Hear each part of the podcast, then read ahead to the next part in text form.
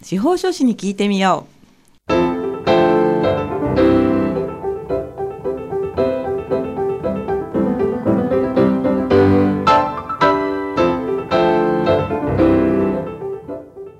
FM 大白」をお聞きの皆さんこんにちは。宮城県司法書士会がお送りする「あ司法書士に聞いてみよう」の時間です。この番組は宮城県司法書士会に所属する会員司法書士の皆さんが月替わりで身近な法律の知識や手続きの注意点そして日頃の活動などを解説する30分のトーク番組です。放送は毎月第4木曜日のこの時間です。本日も番組パーソナリティの笹崎久美子がお話を伺います。さて今月はこちらの方にお越しいただきました。それでは自己紹介をお願いします。はい。宮城県司法書士会広報委員会から参りました目黒信弘と申します。よろしくお願いいたします。はい目黒さんよろしくお願いします。目黒さんはあの以前ゲストで出てくださった何人かの方と同期生と伺ったんですけれども、はい、どちらの方なんですか？えあのー、今年6月に、はい、あのー、司法書士試験についてお話しいただきました、はい、安倍博樹さん。はい、はい、それとですね、はい、同じくあの佐藤圭さんその以前にですね、はい、あのその司法書士試験についてお話しいただいた方です。はい、よく覚えております。じゃあ一緒のあの試験に合格したっていうところなんですね。いや彼ら非常に優秀だったんで、はい、私よりも数年前に 合格しました。私ちょっと遅れたんですが、はい、まあ、後輩として今頑張っております。あそうなんですね。ちょっと見かけ上は先輩のように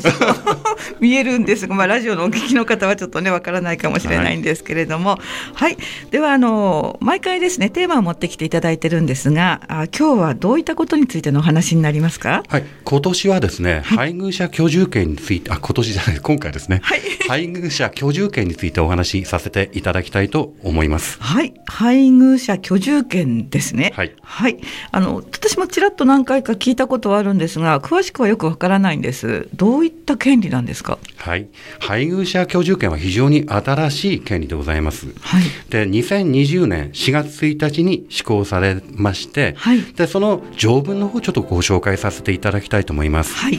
民法第2028条、まあ、こちらの方でございますが、非相続人の配偶者は、非相続人の財産に属した建物に相続開始の時に居住していた場合において、次の各号のいずれかに該当するときは、その居住していた建物全部について、無償で使用及び収益する権利を取得する。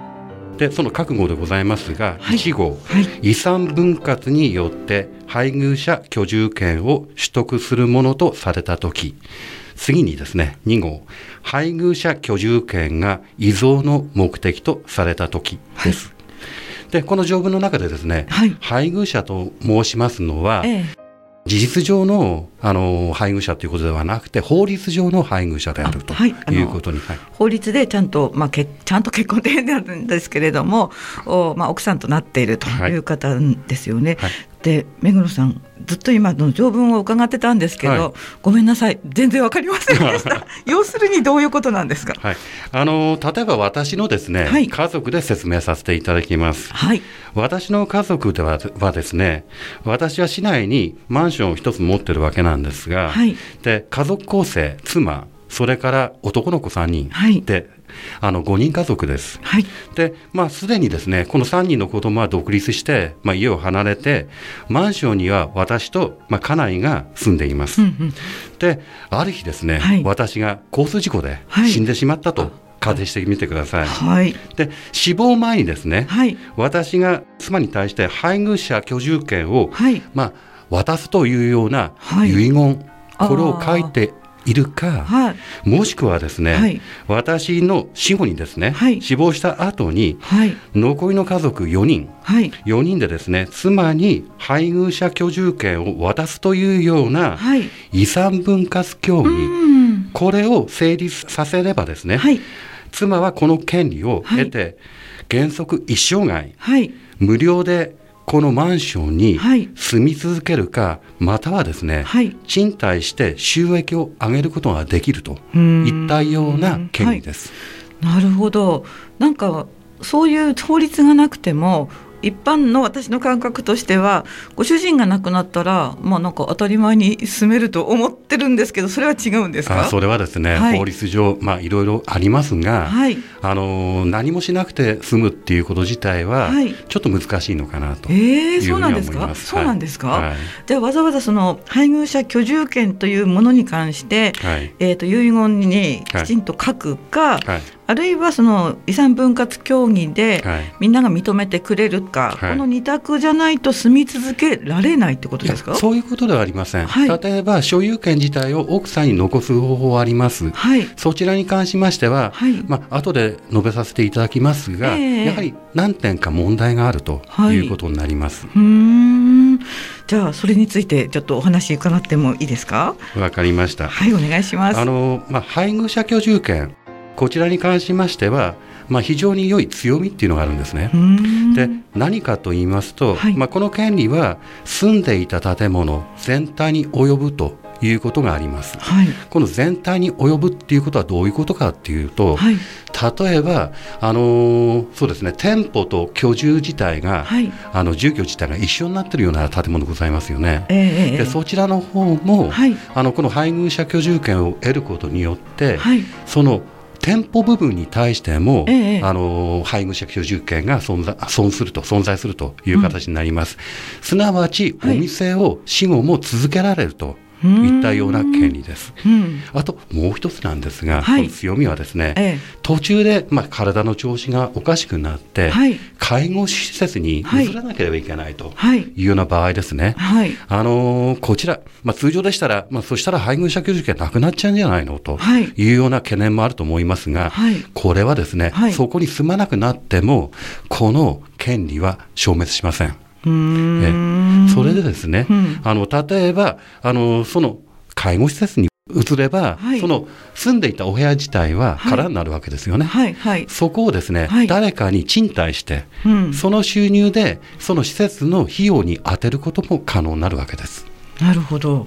あのこういう法律が近年できたっていうことは、はい、できる前に不都合があったっていうことの裏返しだと思うんですけど、はい、あのまあ、お話伺ってあの何が特別かがちょっとピンとこないんですよね。なるほど、わかりました。はい。はい、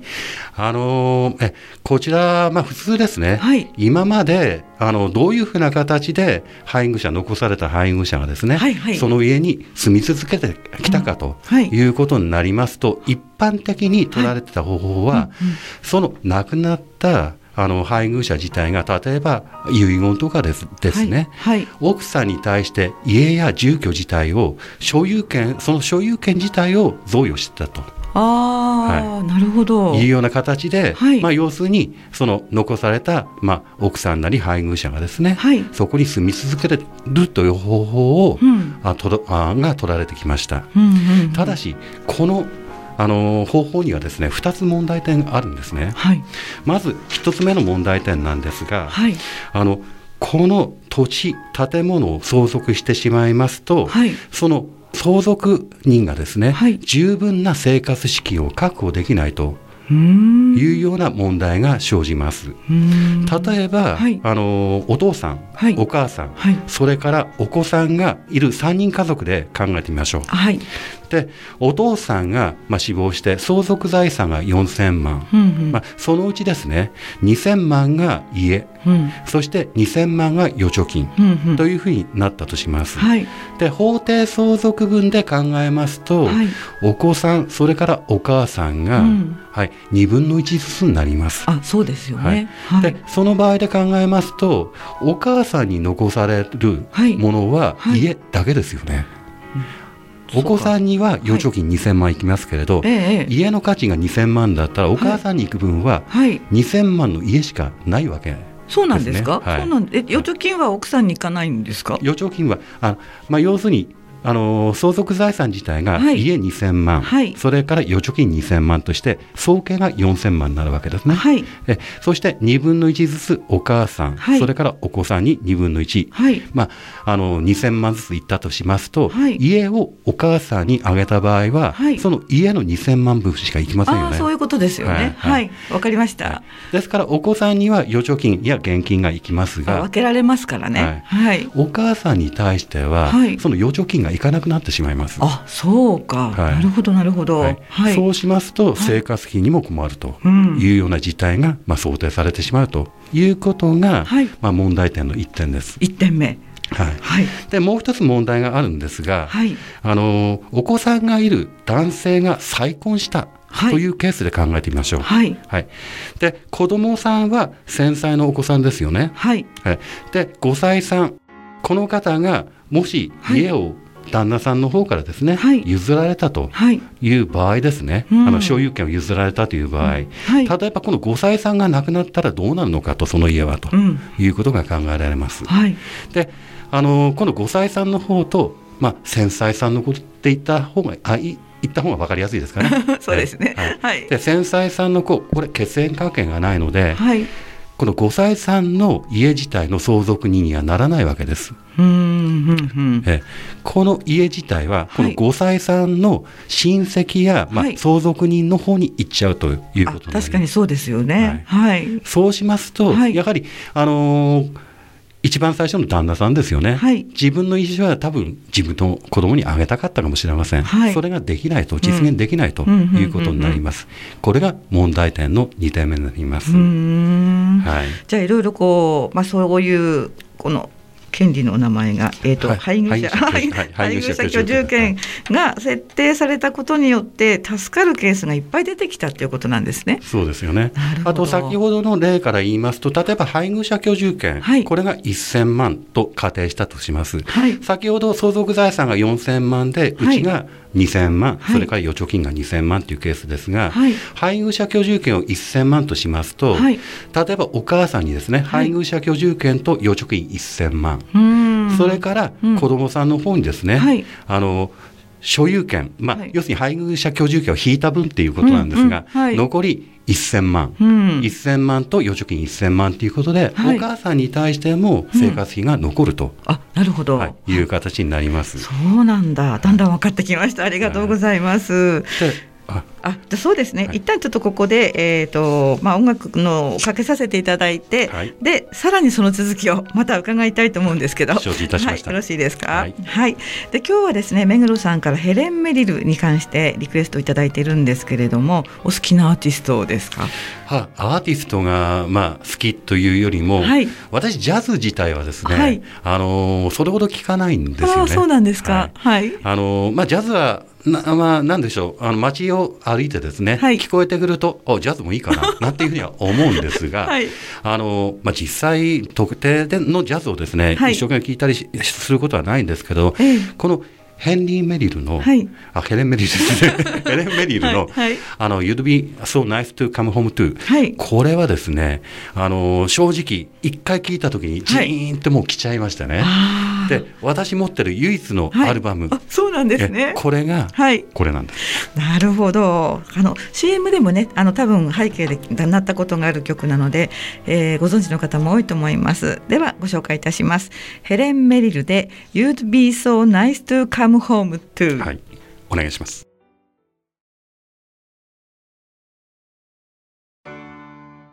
はい、お送りした曲はヘレン・メリルで You'd be so nice to come home to でした。はい、はい、言えました。はい、さっきね、えー、噛んでしまうかもなんていうふうにはね言ってたんですけれども、えー、本日はですね、えー、企画広報員の目黒信弘さんに配偶者居住権についてお話を伺っております。後半もよろしくお願いします。よろしくお願いいたします。この曲の間にねちょっと伺ったんですけれども、何かこうご相談実際のご相談があったって伺ったんですが。はいあのまあ、実はですね今年になってからの相談ですが、はい、あの年配の男性と、はい、その5歳さんの相談者が、はい。まあ、私のところにいらっしゃいました、ええ、で5歳さんとの間にお子さんはいなかったんですが、はい、この男性の1000歳さんとの間に、まあ、長女っていいますかお子さんがいらっしゃったんですね、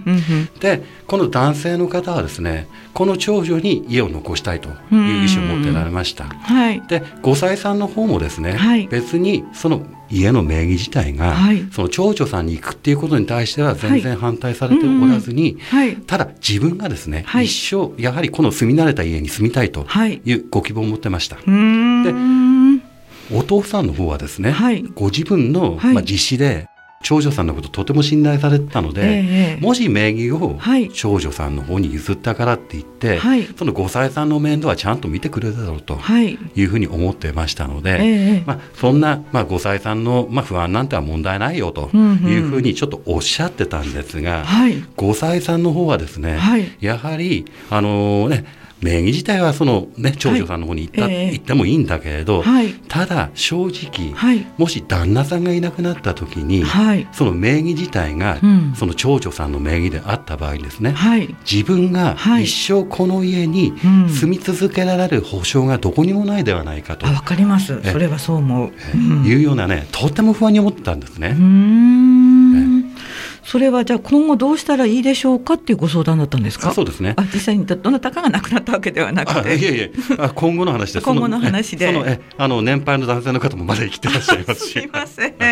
えー、どういうお答えを差し上げたんですか？あのこれはまあいろんな選択肢がありますが、はい、まあ、中でもこの配偶者居住権、はい、まあ、これに関しましてはあの所有権の名誉ですね、はい、あのそのお嬢さんに、まあ、遺言等でですね、お譲りになられてそれと同時にですね、配偶者居住権を設定するのは、うん。はい、その5歳さんの方に指定するというようなご遺言あの遺言をですね、はい、お書きいただくとい。うことによってですね、はい、でこの配偶者居住権自体は登記しなければ、はい。あの他の方に対抗できないという部分も持ってますので、えー、登記をお勧めしました。登記することをですね。配偶者居住権という登記ができるんですか？あ、そう そうなんですか。はい、じゃあ、あの、これやりますって言って、こう、まあ、そういうご依頼も司法書士の皆さんが、はいはい、まあ、受け付けるってことなんですね。おっしゃる通りでございます。なるほど。ただですね、この登記なんですが、全国的に広まっていません。え、そうなんですか？あの、一昨年、はい、そうですね。うんと、一昨年に、一昨年の4月1日から、この配偶者居住権施行されたんですが、うん。はい、でこちらに関しまして初年度、うん、まあ、4月から12月までなんですけれど、はい、全国で129件しか、はい、全国でですか？全国でです。ちょっと少ない感じがします。はい、で去年の例で言いますと、はい、あの年間、まあ、1月から12月 ,12 月までですよね、はい、この間に880件しかございません。あららららそうなんですか。で、まあ、私の、まあ、何でしょう、まあ、感じたただの感じなんですが、はい、あのやはりあまり知られてないので、個人的にもですね、はい、例えば配偶者居住権の登記の依頼はまだ一件も受けてませんし、うん、えあと私が、まあ、あの1週間に1回ですね、はい、仙台法務局の方で、ええ、登記手続き案内というものをさせていただいております。で、あのー、こちらの方なんですもけども、はい、あのこちらの方も相談がですねまだ1回もないという状態です、はい、あじゃあまだ知られてないんですよね要するに。そうだと思います。そうか、はい、でも長い将来的な問題として、皆さんやっぱり心配になると思うんですよね、今後どうかっていうことが、うんぜひそういう時にですね、はい、こういう配偶者居住権っていうのがあるんだと、はい、でそれそれには登記も必要なんだとい。うことをですね、はい、皆さんに、まあ、あのぜひ知っていただきたいなとい。うふうな思いで、私ここに参りました。そういうことにつながるわけですよね。はい、確かに。で重要性っていうことも今なんかお話をしてくださるということなんですけれども今後についてですね、まあ、長く住めるってどういうことかっていうことをちょっとあの分かりやすくお話ししていただいてよろしいですか？あのまあ、実はですねはい、あのー、まあ、これ統計的な話になるんですが、はい、あのー、まあ、男性の寿命と、まあ、女性の寿命っていうのは違いますよね。そうですね。これがですね約6.1歳あると言われてます。6.1歳、はい、うん、なるほど。でそれと、まああのー、まあ、端的に言いまして、はい、婚姻年齢なんかも、はい、まあ、初婚とそれから再婚でも違うんですが、はい、これがですねあの、まあ、もちろん女性の方が低い平均年齢になるわけなんですが、うん、これがあの初婚の場合ですと1.6歳の差。はい、それから再婚になりますと3.3歳と言われています。でそうしますとですね、はい、あの男性、まあまあ、旦那さんが亡くなったとして、はい、8年から9年ほど、はい、まあ、要するにその住居に住み続けなければいけないという形で、まあ、イメージできるんだと思います。平均するとそのぐらいっていうことになるんですね。おっしゃる通りですね。はい、なるほど。はいであのやはりこの住み続けるっていうことは非常に大事だと思いまして、はい、まあ、若いうちはですね、はい、環境にすぐ適応できるっていう面もございますよね。ええ、ですからあの、まあなんでしょう、まあ、仙台から東京に行って、はい、で若い人なんかワクワクするかもしれませんよね。確かにそうですね、はい、ただ年を重ねていくと、はい、だんだんこの、まあ、住居の変更ですよね、はい、それから生活環境も変化していくわけです、はい、隣近所の付き合いも変わっていくと、これがですねやはり年を重ねるとだんだん苦痛になっていくわけですね。そうですね、私そういえば引っ越し好きだったけど今引っ越すの嫌ですもん。今は引っ越したくない、うん、その気持ちわかります、ましてやですね、はい、あの例えば認知症の方いらっしゃいますよね。はい、はい、まあ、年を取ればあの、まあ、だんだんですね、その確率っていうか、あのリスクも上がっていくとい。うことなんですが、あの認知症の方もやはり生活環境がコロッと変わって、しまいますとね、あの病状自体が悪化してしまうというふうにも言われています。まあ、そういうことでですね、特に年配の方は同じ家に住み続けるっていうことは非常に大事なことになってくるわけです。うん、そう言われるとものすごくそうだと思います。はい、住み続けたいですし、健康の上でもね、まあ、心と体の健康の上でもその方がまあいいわけですよね。はい、うん。まあ、そういうところの安心感をとあとまあ実際に保障するためにも配偶者居住権っていうのは今後やっぱりすごく大事になってくると。おっしゃる通りです。というところですね、はい、ぜひ選択肢の一つに入れていただきたいというふうには思っております、はい、でできればねこのラジオをお聞きの皆さんがそういうものがあるんだっていうふうに、まあ、分かっていただいてで、まあ、自分のね、えー、今後にいい活用していただきたいですよね、はい、ありがとうございます、えー、目黒さん残りあと3分ちょっとなんですけれども、はい、リスナーの皆さんに何か伝えたいメッセージなどはありますでしょうか？はい。あのー、まあ登記についてなんですが、はい、あのー令和6年、はい、まあ再来年になりますかね、はい、再来年の4月1日から相続登記の義務化っていうものが始まります。はい、はい、こちらにつきましては、皆さんなんか知られてる方だんだん多くなってあのきまして、えー、え相談もだんだん多くなってるんですが、まあそれに限らずですね、まあこちらも相続関係でございますし、あの何か不安なこととかですね、ありましたら、ぜひですね宮城県司法書士会、相談コーナーを設けてますので、はい、ぜひご相談いただけたらなというふうに思います。はい、相談コーナーですね。あのこのフリーダイヤルのあフリーダイヤルじゃないか、この無料電話相談。これですかね。これですかね。って今ラジオでパンフレットを見てあの今お聞きしてるんですけれども、はい、こちらの方なんですが、まあホームページにも書いてあるんですが、あのまあ、仙台市内でしたら、えはい、仙台市内でしたら、あのー、例えば月水金ですね、はい、こちらの1時半から4時半まで、はい、あの電話相談、それから、あの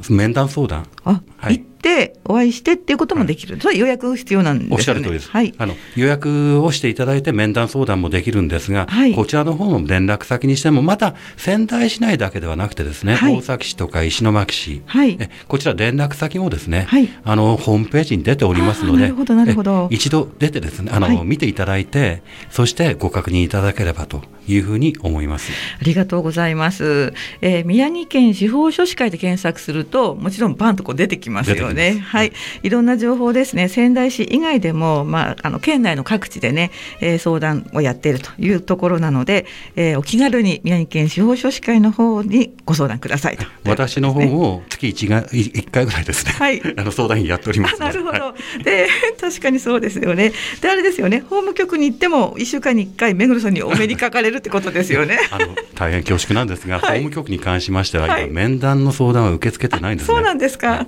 電話相談だけになりますなんだ残念ですね。わかりました。今日ね非常にねあのイケボというかねあの低音のいいお声ですのでねこの声で一旦まあ目黒さんにお目にかかりたいなと思った方はまあそういう相談は司法書士会さんでは 多分ね受け付けてはくださらないと思うんですけどももしかしたらお目にかかれるかもしれないっていうところですよね。おっしゃる通りでございます。はい、ありがとうございました。えー、本日はですね、えー、宮城県司法書士会の企画広報委員の目黒信弘さんに、えー、配偶者居住権についてお話を伺いました。いかがでしたでしょうか、